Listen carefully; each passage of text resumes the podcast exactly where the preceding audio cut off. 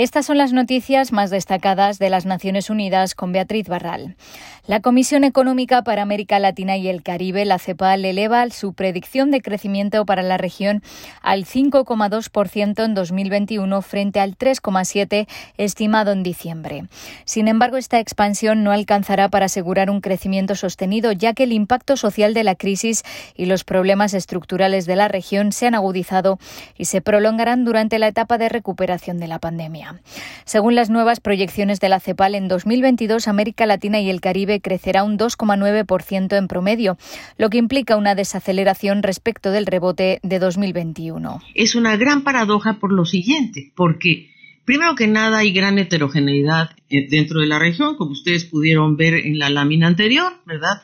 Este, hay mucha heterogeneidad dentro de la región, entonces, eh, y hay una enorme incertidumbre. Entonces, en términos de promedios, la región en 2020 cayó menos 6,8.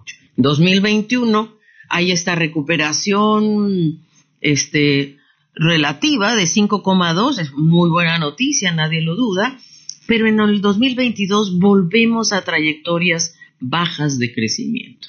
¿Y por qué? Porque al final del 2022, 19 países de los 33 no habrán recuperado el PIB de 2019.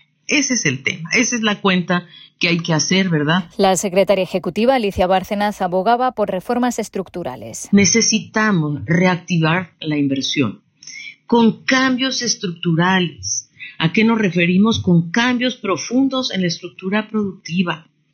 Porque si no, seguiremos atrapados en estas llamadas trampas de países de ingreso medio. África ha registrado la peor semana de la pandemia, superando el pico de la segunda oleada. La Organización Mundial de la Salud advierte que lo peor está por llegar, aunque hay señales de progreso con el suministro de vacunas al continente.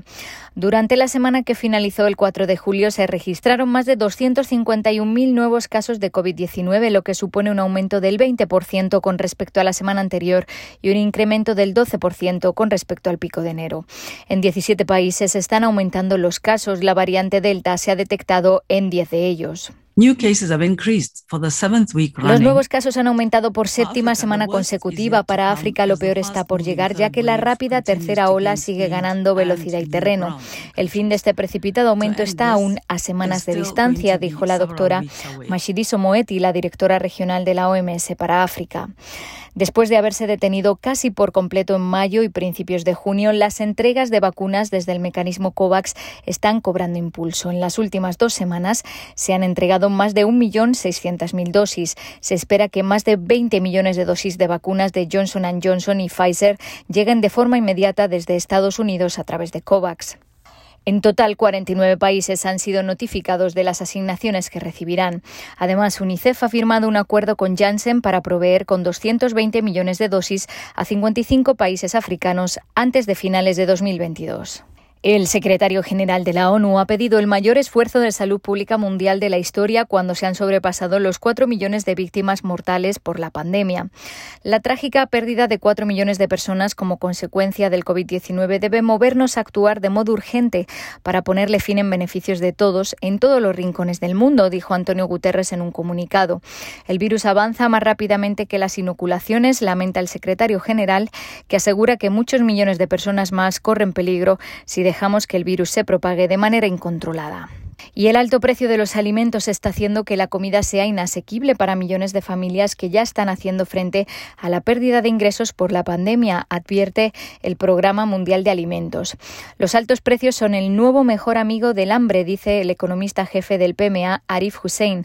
Los conflictos, el clima y el COVID-19 ya están trabajando juntos para empujar a más personas al hambre y la miseria. Ahora los precios de los alimentos se han unido al trío mortal.